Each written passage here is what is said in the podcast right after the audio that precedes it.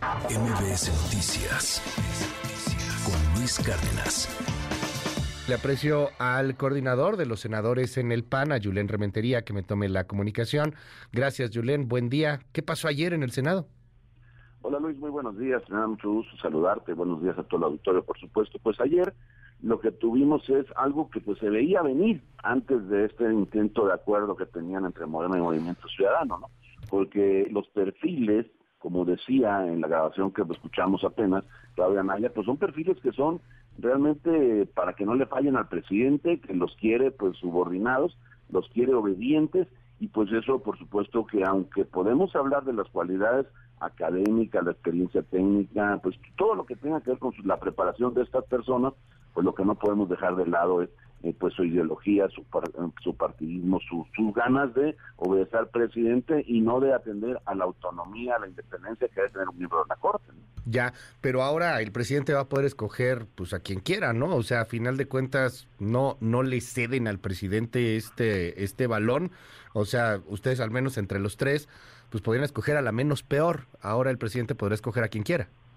Bueno, mira, la verdad de las cosas, Luis, que te comento, efectivamente tendrá que escogerse dentro de esas tres, pero así era antes, porque lo que me, refiero a, antes del día de ayer, la noche de anoche, pues, o la madrugada de hoy. La verdad de las cosas es que ya estaba, pues, decidido, aquí Morena quisiera, porque solamente permitían, bueno, que los acompañáramos, en todo caso, con Berta Alcalde y querían ellos que se votara pues por esta persona, al final de cuentas pues decimos no, pues que la suma si es, si es la que quieren, si es la que el presidente también quiere, porque así se entiende, pues que la ponga él solito, para que nos ocupa, ¿no? Ese fue un poco el razonamiento de los grupos desde el principio, y no desde ayer, incluso desde la elección anterior nos dijimos, bueno, ¿de qué se trata esto? ¿De una venganza a la Corte, al Poder Judicial? Como le fallaron o él siente que le fallaron, entonces él demanda a tres personas en la primera terna y tres más en la o, o tres cambiando solo una en la segunda terna que realmente lo que proponen es absoluta subordinación. Y eso pues no no puede ser.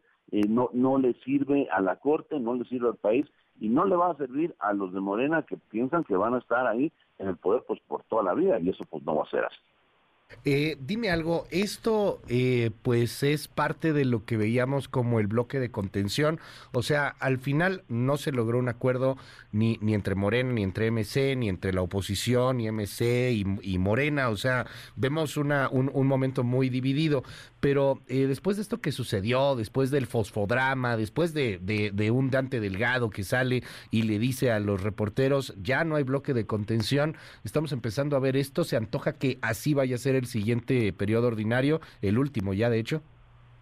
Pues mira, no, no lo sé porque, bueno, desde luego lo que vimos fue el bloque de contención, tal cual, porque ahí están, ahí estuvo los votos del PRI, del PAN, del PRD, de Morena, del Grupo Plural y de los independientes. Ahí, ahí estuvieron todos y la verdad las cosas, si no de otra manera no hubiéramos logrado 40, 46 votos en contra y tres nulos, o sea, 49 votos. La verdad de las cosas que sí, efectivamente estuvo el bloque. ¿Cuánto va a durar? Si va a ser así adelante, pues no lo sé. La verdad es que en, el tema de, Movimiento Ciudadano, pues ha, dicho quien es su líder a nivel nacional o su dueño, como dicen algunos, pues resulta que lo que está pues diciéndose muchas veces en la tribuna, en, entrevistas, en lugares diferentes, es pues que el bloque ya murió, que todo esto, todo esto que ya subimos, que ya reportaron ustedes. Aquí lo importante es que se pueda eh, hacer causa a causa, ¿no? Paso a paso, tema por tema, para que podamos frenar pues estos embates autoritarios del gobierno federal. Y si eso se puede construir, aunque el bloque esté muerto, pues, pues ni modo, que el bloque esté muerto, pero que cuando lo necesitemos, pues se una, pues me parece que puede servir de cualquier manera. Vienen muchas cosas a partir de febrero, ni más ni menos la elección la tenemos en junio, quién sabe cuánto más tendremos que intentar contener pues de esos embates autoritarios del presidente. Oye, eh, nos surge aquí una duda, ¿el presidente puede ahora nombrar a quien él quiera o solamente a quien está en la terna? A quien está en la terna nada más, no puede nombrar a nadie más. O sea, de las, de las tres candidatas, el presidente determinará a quién le, a quién le corresponderá ocupar la silla de, de Arturo Saldívar, que ahora pues está en el equipo de, de Claudia, de Claudia Sheinbaum. Julián Rementería, te aprecio mucho que nos hayas tomado esta comunicación y bueno, pues estamos al habla, si nos permites, se viene un año complicadísimo. ¿Con qué cierran este periodo?